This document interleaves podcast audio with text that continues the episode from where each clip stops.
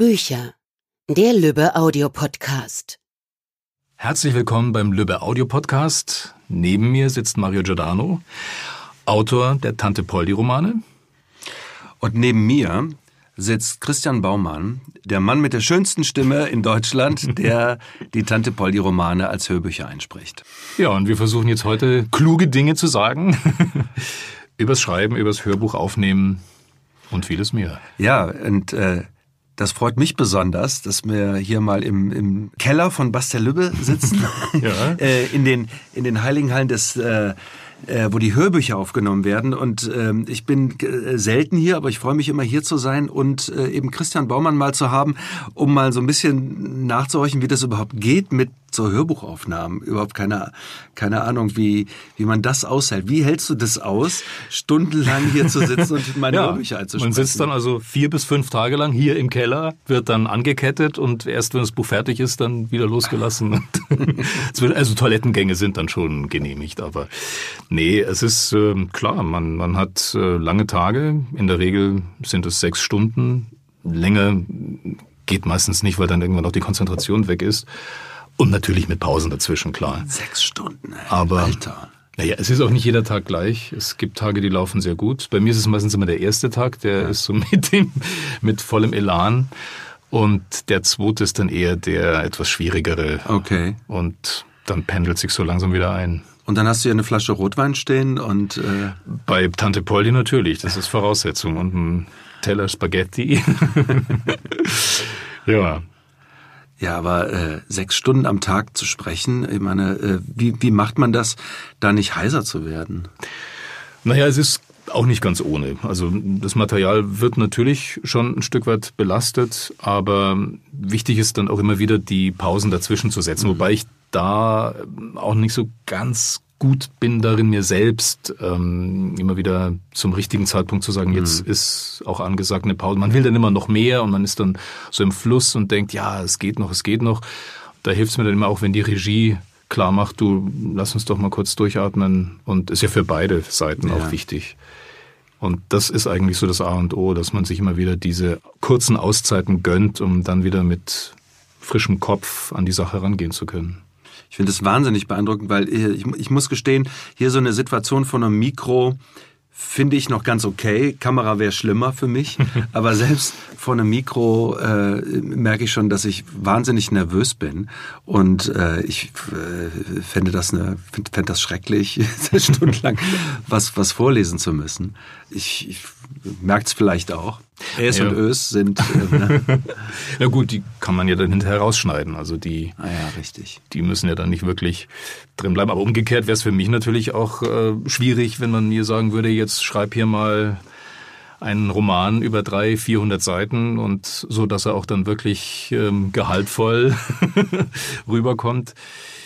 Du hast ja, wir haben uns ja vor kurzem in München kennengelernt. Ja, und da habe ich dich ja auch gefragt, wie, wie gehst du denn davor? Und, und ich habe in Erinnerung, dass du ja schon, wenn ich es richtig verstanden habe, so eine Art Mindmap entwirfst.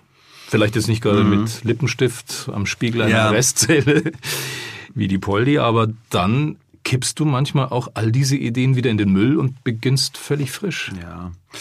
Also ich würde es nicht wirklich ein Mindmap nennen. Ähm, ich versuche mir eine Struktur zu bauen. Und das ist ja beim Krimi wichtiger als bei genrefreien Stücken. Das Krimi muss ja funktionieren. Und für mich das Bild ist immer, der Krimi ist wie eine, eine mathematische Gleichung mit zwölf Unbekannten. Man kennt die Lösung und muss die Gleichung finden.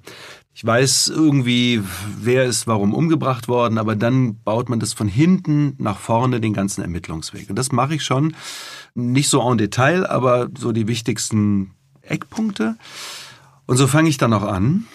Und so nach 50 bis maximal 100 Seiten passt das alles nicht mehr. Und dann trete ich das tatsächlich ähm, das meiste in die Tonne und improvisiere mich munter nach vorne weiter. Und das Magische ist immer bei ähm, allen Momenten der Panik und der Verzweiflung zwischendurch, dass das aufgeht, dass das irgendwie funktioniert. Mhm. Aber es funktioniert auch nur, weil ich diese Vorbereitung habe, die ich dann zwar komplett verändere, aber die brauche ich schon. Ich brauche irgendwas, was ich dann äh, sprichwörtlich in die Tonne treten kann, um darauf aufbauend mich auch nach vorne improvisieren zu können. Das ist ein komischer Prozess, der aber dann äh, wahnsinnig viel Spaß macht, weil es dann eben nicht mal nach Zahlen ist. Und wenn du sagst, du legst dann sozusagen wieder von vorne oder fängst wieder von vorne an oder, oder frei von der Leber weg, bleiben dann aber doch bestimmte Bilder, Versatzstücke mit Sicherheit aus deinen Überlegungen erhalten, auf die du dann zurückgreifst. Wie, wie ist es zum Beispiel mit dieser Exorzismus-Szene, die mhm. bei Tante Poldi und der schwarzen Madonna ja ganz am Anfang steht? Ja. Wie, wie kam dieses Bild denn zustande? Gab es das so äh, als ja als Bild als solches oder ist es dann auch aus irgendwelchen? Naja, äh, ich hab's mit Exorzisten. Ähm, Inwiefern? Also ähm, ich, ich finde das ja sehr spannend mit dem Exorzismus, schon immer. Und dann ist es nun so, dass ich äh, vor einigen Jahren äh, auch bei Basta Lübbe eine äh, Vatikan-Thriller-Trilogie geschrieben habe und sehr viel über Vatikan und so weiter recherchiert habe und da sehr nah auch äh, an dem Thema Exorzismus dran war. Ah ja, dann hast du ja auch schon Vorkenntnisse über den Vatikan durch deine anderen Romane, für die du ja wahrscheinlich aufwendig recherchieren musstest. Das wäre nämlich auch eine Frage gewesen. Woher weißt du, wie sich's im Vatikan, wie man sich da zurechtfindet? Ja, das kann man gut recherchieren. Es gibt viel über den Vatikan. Thriller. ja, gibt es viele Thriller, aber es ist eben auch viel veröffentlicht worden von Journalisten, die akkreditiert sind dort. Und mhm. Und man kann, konnte sich ja vor einigen Jahren noch wirklich in den Vatikan reinschleichen über den Campus Santo Teotonico, ah ja. den man als Deutscher ja besuchen darf, dürfen muss. Mhm. Und hintenrum, wenn man an den an der Gendarmerie vorbeikommt, mhm. dann ist man dann im Vatikan. Also wie die Poldi es mhm. eben in den Vatikan geschafft hat, so geht's auch. Ah, okay. Ähm, die Poldi hat's geschickter gemacht als ich, weil beim letzten Mal, als ich in Rom war, wollte ich es eben doch nochmal probieren und bin auf dem Campo Santo und anschließend dachte ich, ich schleiche mich hinten rum in die Vatikanischen Gärten. Und da bin ich aber von der Gendarmerie abgefangen worden. Die kennen das schon. Ah, okay. Äh, da hat man nicht mehr, hat man keine Chance und ich hatte kein Nonnenkostüm, war vielleicht ein Fehler. ja. mhm. Und äh, als ich anfing mit Tante Poldi und der schwarzen Madonna, irgendwie kam mir diese Idee, ich brauchte eine, einen Einstieg und mir kam diese Idee mit einem Prolog mit, ähm, mit diesem Exorzismus. Und ich wusste gar nicht genau, was daraus werden würde. Das war eher so ein, dachte so ein fulminanter Einstieg. Und dann stand da aber zum Schluss, äh, dass die Person, die da exorziert wird, mit Pollys Stimme spricht. Das hatte ich gar mhm. nicht geplant. Ach, das war wirklich, das ist das stand da plötzlich. Das ist spontan entstanden. Das, und so ist es eben beim Schreiben. Äh, ganz viel entsteht spontan. Plötzlich steht da was. Mhm.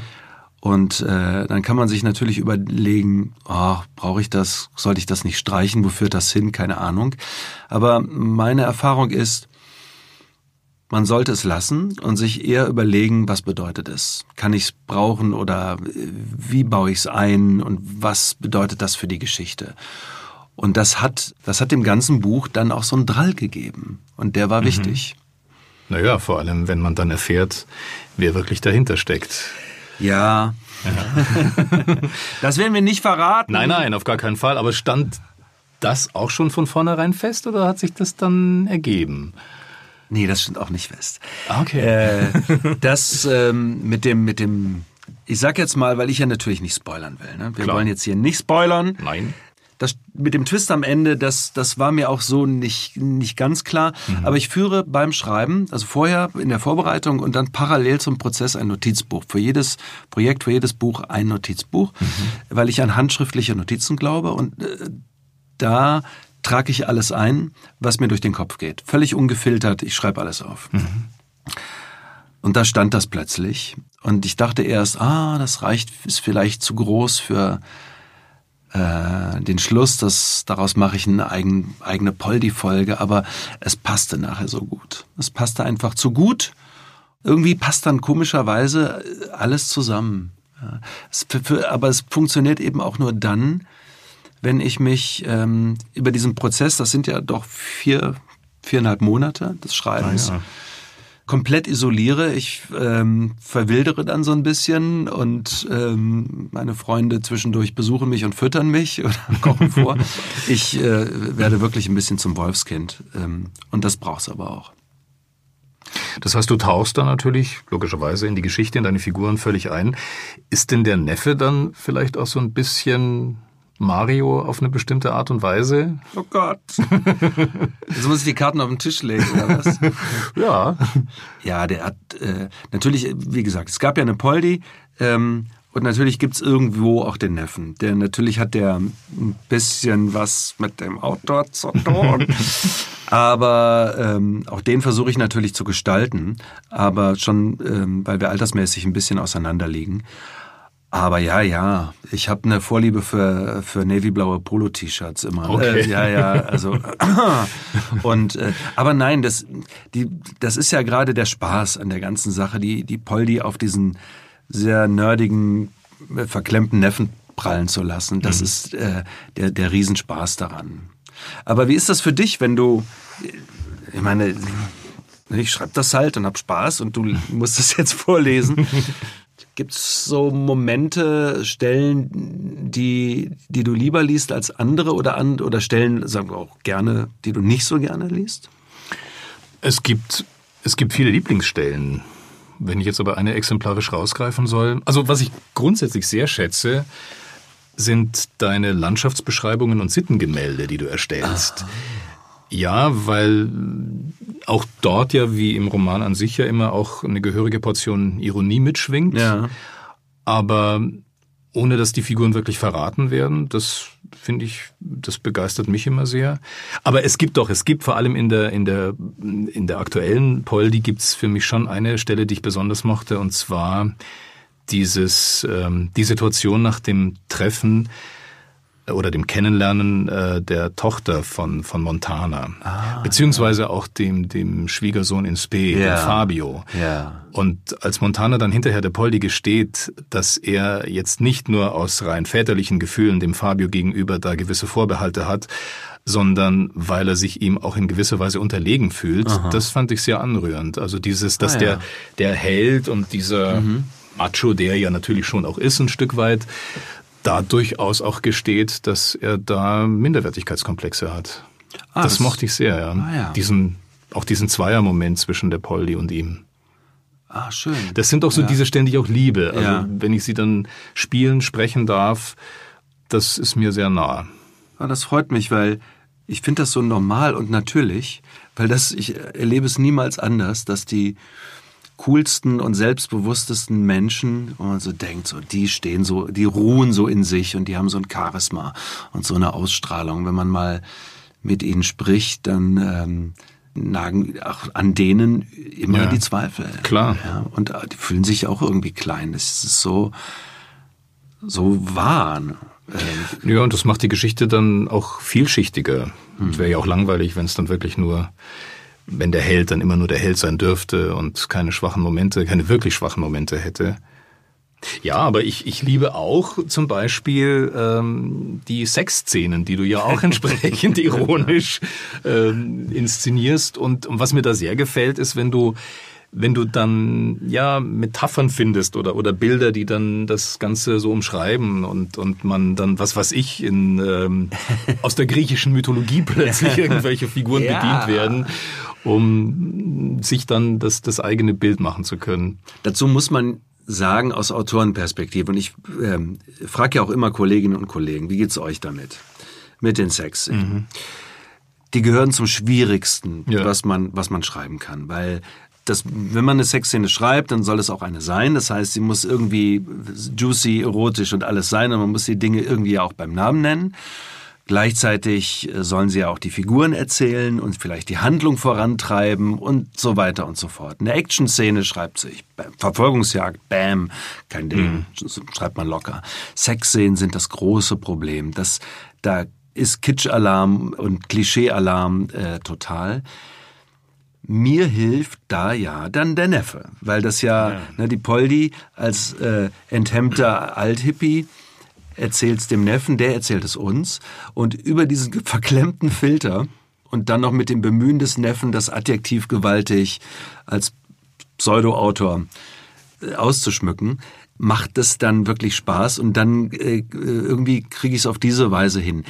Es gibt äh, eine Kollegin, und ich grüße sie an dieser Stelle, es ist Anna Basener, die, die wunderbare Kollegin Anna Basener, die ähm, ganz rührende, warmherzige und sehr, sehr komische Romane auch aus dem Rotlichtmilieu im Ruhrgebiet schreibt, die schreibt auch ähm, Heftromane. Die ist die Queen der Heftromane und die hat es, äh, die hat mir mal erklärt, wie, wie das geht mit den Sexszenen, das, ähm, äh, was für eine Aufgabe das ist und wie man sowas, wie man sowas löst. Aber mhm. das bewundere ich sehr. Ich weiß gar nicht, ob mir das jemals gelingen wird ähm, ohne den Neffen. Aber die liest du auch? Die, die, liest man, die, die liebe ich auch ja. sehr, ja. Ja. Gibt's denn was, wo ich dich jetzt hier schon mal habe, Christian, was du dir wünschen würdest für die nächste Poldi? Du hast jetzt, jetzt ist Wunschzeit. Was ich mir wünschen würde? Ja. Hm. Tja, vielleicht im Hinblick auf den Neffen, denke ich mir gerade. Ja. Da ging es ja zuletzt mit der Valerie nicht wirklich so aus, dass man sagt, da wurde was Glückliches draus. Vielleicht, dass er ja, dass vielleicht dann doch da nochmal irgendwie die große Liebe okay. seines Lebens findet. Ja, da bereite, bereiten wir, da haben wir was Schönes vorbereitet, okay. sage ich jetzt mal, im Kochstudio-Modus. Und ähm, so äh, aus der Sprecherperspektive irgendwie eine, eine, Figur oder irgendeine Art von Figur, die du mal ähm, gerne Figur sprechen würdest, ein, weiß ich nicht, ein Choleriker oder keine Ahnung, irgendwie ein also ich liebe zum Beispiel auch den Padre sehr, der ja durchaus mhm. auch mal was leicht cholerisches hat. Ja. Das Gute ist, dass ja in deinem Roman immer so viele unterschiedliche Figuren vorkommen, also wo man ja dann durchaus immer jeweils in die Farbtöpfe tauchen darf. Ich wüsste jetzt mhm. nicht so auf Anhieb irgendeine Figur, die mir jetzt spontan einfallen würde, genau das äh, wäre jetzt Okay, Ding Dong, Wunschzeit ist vorbei. Oh. Ja. Das ist ja kein Wunschkonzert. Das ist, das ist das, was ich immer sage, wenn ich mit meiner äh, Tante Nutscha spreche. Die sagt dann am Telefon, äh, ich bin nicht die Nutschi, ich bin die Luisa. Ja, und äh, im letzten Buch bin ich, jetzt, äh, bin ich ja da nicht richtig zum Zug gekommen. Ja, also ich ah, möchte schon okay. noch mehr, mehr ermitteln. Ja, Tante Nutschi, das ist kein Wunschkonzert hier. Ja, das ist, schreibt immer noch ich. Ähm, und für die Poldi gab es ja auch eine Vorlage. Für die Poldi gab es eine Vorlage, ja. Die, ähm, das, ich kannte die gar nicht so wahnsinnig gut, aber ähm, das ist vielleicht ja auch nicht schlecht, weil es mir dann leichter fällt, die zu gestalten. Mhm. Das Berührende ist ähm, manchmal, dass Kolleginnen, Nachbarn, Freundinnen der Originalpoldi, das die Bücher irgendwie zufällig entdecken, das mit meinem Namen und dem Namen meines Onkels in Verbindung bringen und mir dann Mails schreiben äh, und sagen, das war, so war die Poldi. Ja, wir haben gewusst, dass sie da immer eine Flasche Schnaps im Schrank im Büro hat stehen gehabt hat. Aber das war nicht schlimm, weil sie war die Seele der Firma und so. Und, mhm. ähm, und obwohl ich natürlich diese, die Poldi sehr gestalte und sie so mir so hinbiege, wie ich das gerne hätte und brauche für den Krimi, berührt mich das sehr, dass sie ihre Nachbarin dann wieder erkennen. Das ist schon toll. Das sind ja die Momente, für die man es ja auch macht. Und wie viel Zeit verbringst du dann auch tatsächlich vor Ort in Italien? Ja, ich bin, bin relativ oft da, also drei bis viermal im Jahr, aber immer nur für eine Woche. Weil ich habe, wie der Neffe, ein schwieriges Verhältnis zu Sizilien. Okay. Es ist Heimat, ich fühle mich wahnsinnig wohl, ich, äh, ich muss dahin, ich vermisse es, wenn ich nicht dort bin. Und ich bin kaum eine halbe Stunde da und habe den ersten Wutanfall. Und in diesem Rhythmus geht's dann weiter, so halbstündig Euphorie und, äh, und totale Verärgerung über alles Mögliche. Wieso wirst du dann von der Familie vereinnahmt? Es geht inzwischen nicht mehr so. Aber das war früher anders. Man kriegt dann sofort irgendeine Aufgabe und äh, kannst du Cousine XY noch abholen und, mhm. äh, und dies und das. Ähm, ja, das hat, das hat nachgelassen. Ähm, aber ich sehe dann natürlich Familie, Freunde und, äh, und muss natürlich auch, und ich meine, es ist ja nicht nur die Poldi und die und die Tanten, die existieren. Femina Morta als Ort existiert auch. Mhm. Valerie im Buch existiert auch, heißt Marie-Lys und ähm, ist allerdings äh, über 50 Jahre älter. Ah, ja. Und eine, eine, eine der reizendsten Personen, die ich kenne, einfach zauberhaft und mit den skurrilsten Geschichten. Und äh, ich muss immer nach Femina Morta und äh, mit Marie-Lys im Garten sitzen und mir anhören, was sie äh, Neues zu erzählen hat. Gibt es auch einen Russo? Ja, aber er heißt nicht Rousseau. Okay. ja.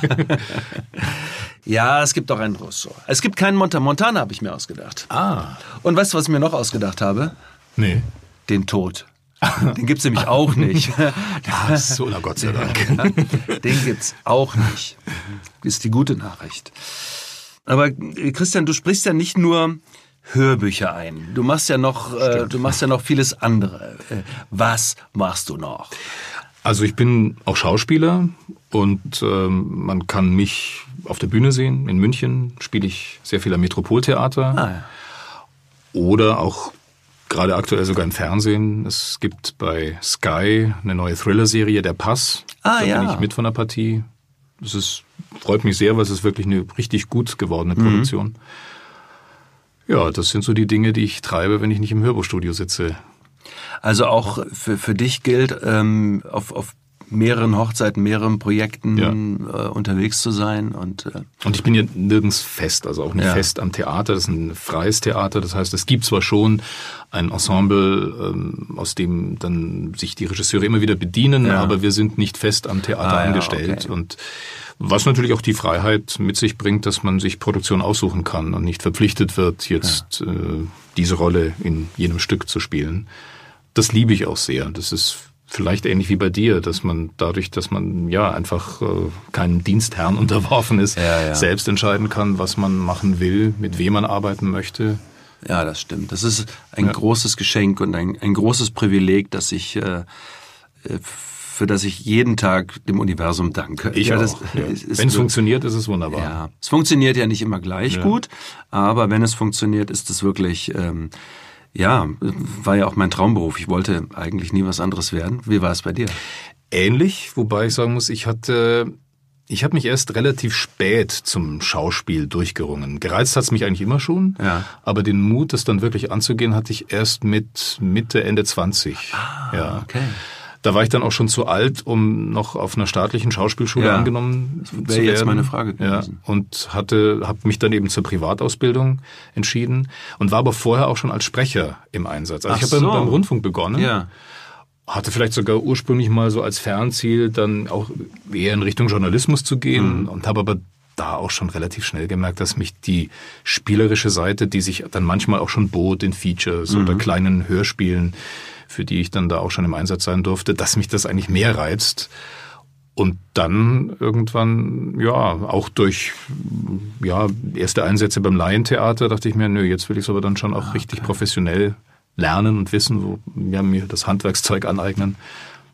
Ja. Aber sozusagen kam da eigentlich ein bisschen über die Hintertür, übers Sprechen dann Ja. zum Spielen. Ah, das hört sich, das klingt gut. Wenn, wenn es etwas gibt, eine Fähigkeit oder eine Eigenschaft, die Schauspieler unbedingt haben müssen, was wär's? Was ist es in, für dich?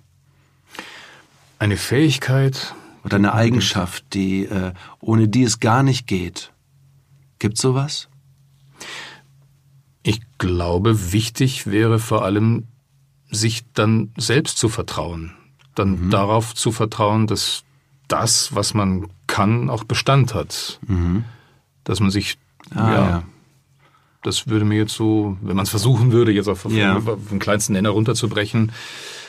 Klar, natürlich Talent, das, das ist ja etwas, was wahrscheinlich jeder sagen würde. ähm, Und das ist ja auch nicht unwichtig. Also, Ja, und das ist halt die Frage, was ist Talent? Ne? Das Ja. ist ja immer. Und wo fühlst du dich am wohlsten? Vor einer Kamera oder ähm, auf einer Bühne? Ich finde beides spannend, denn beides äh, hat seine eigenen Reize. Auf der Bühne sind andere Fertigkeiten gefragt als vor der Kamera. Was ich bei der Kamera, da bin ich jetzt noch nicht so lange dabei, äh, sehr schätze, ist die Möglichkeit der Reduktion. Wirklich zu versuchen, es auf ein Minimum zu reduzieren und um, um möglichst authentisch auch rüberzukommen. Auf der Bühne ist es ja eher oft genau anders. Du, du musst ja einen großen Raum bedienen. Du hast, äh, ja, hängt dann natürlich auch immer von der jeweiligen Produktion ab, aber ganz andere äh, Herausforderungen.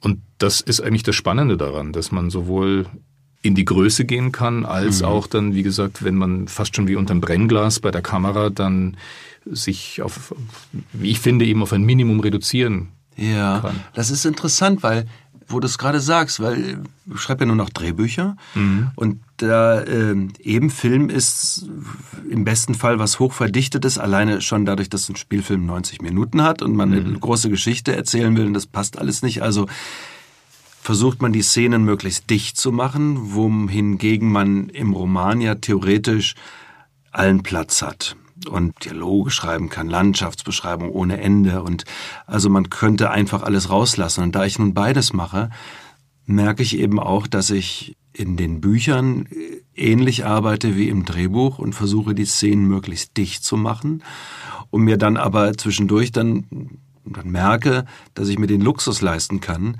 ein bisschen mehr zu machen. Und mhm. das ist so eine Mischung aus vielleicht Bühnensituation und, und Kamera. Das ist, ähm, aber es es äh, sagt mir gerade was, ja. Es klingt ein bisschen ähnlich. Mhm. Ja. Dachte mir auch, dann ist es ja bei dir ja. ähnlich, dass du sagst, äh, beides hat so seine Reize und man möchte nicht auf das eine mhm. verzichten wollen. Ja. Ja, ja. Cool.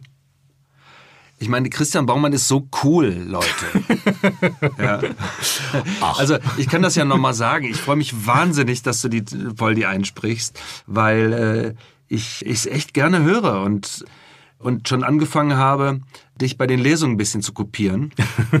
Wobei mir das nie gelingt, weil ich so nervös bin bei den Lesungen, dass ich immer mit viel zu viel Emphase da reingehe. Und, und eigentlich praktisch die ganze Zeit auch mit den Händen fuchtle und, und, und, und brülle und äh, eher so ein bisschen Kasperltheater Roadshow mache und äh, ich denke mir immer, nee, mach das, mach das so konzentriert wie Christian Baumann, mach das mit so einem, ja, äh, mit so einer Ruhe und so einer, ja, mit so einer Selbstsicherheit. das, äh, und wie sich das anhört, wenn Christian Baumann die Poldi vorliest, das hört ihr jetzt. Kleines Vorspiel. Un poco infernale ma non troppo.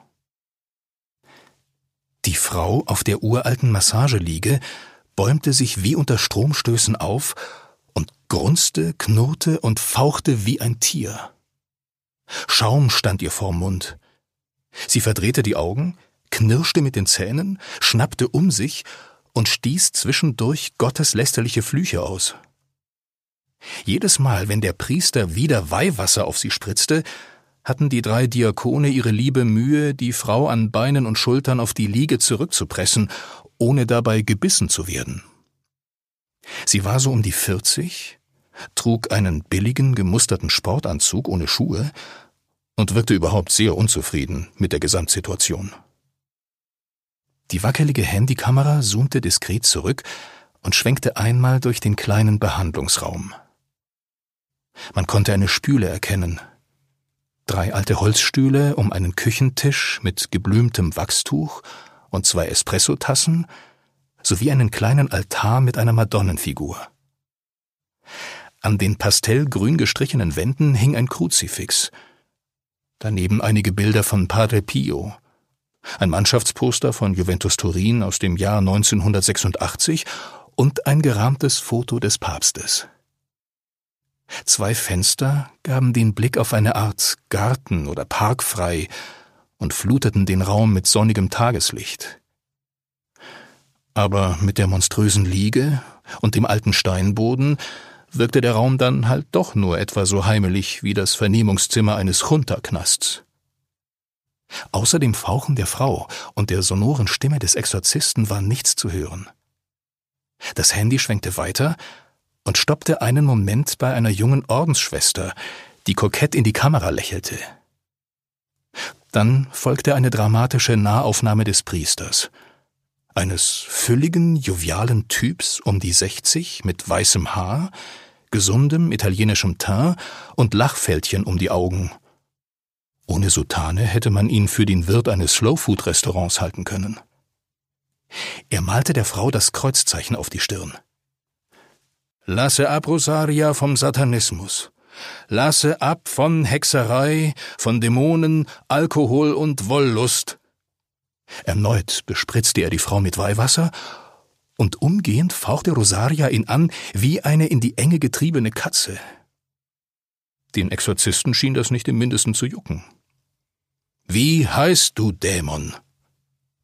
Keine Antwort. Nur Fauchen, Grunzen und Knurren. Ich frage dich, Dämon, sag mir deinen Namen. Das wiederholte er ein paar Mal. Weihwasser spritzen, Kreuz auf die Stirn, nach dem Namen fragen. Rosaria gurgelte, röchelte und zuckte wie der Sänger einer Metalband.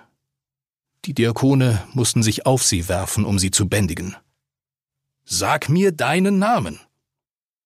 Nigra sum set formosa, schrie Rosaria auf Latein, und nochmal Nigra sum set formosa. Sie verdrehte die Augen, wurde dann plötzlich ganz starr und öffnete den Mund. Sterben, presste sie nun mit unnatürlich tiefer Stimme auf Italienisch heraus. Sie muss sterben, qualvoll verrecken. Der Exorzist schien derartiges gewohnt zu sein. Ungerührt wiederholte er seine Frage. Wer bist du, Dämon? Sag mir deinen Namen. Und diesmal antwortete Rosaria in astreinem Bayerisch. Leg mir am Arsch, du alter Geschwollschädel, fuhr sie den Exorzisten an. Ich bin die Poldi, du Kuttenbrunzer. Und nur mal zum Mitschreiben, du bläder Spruchbeidel. Ich soll die Oberreiter aus Torre Akirafi. Hast mi?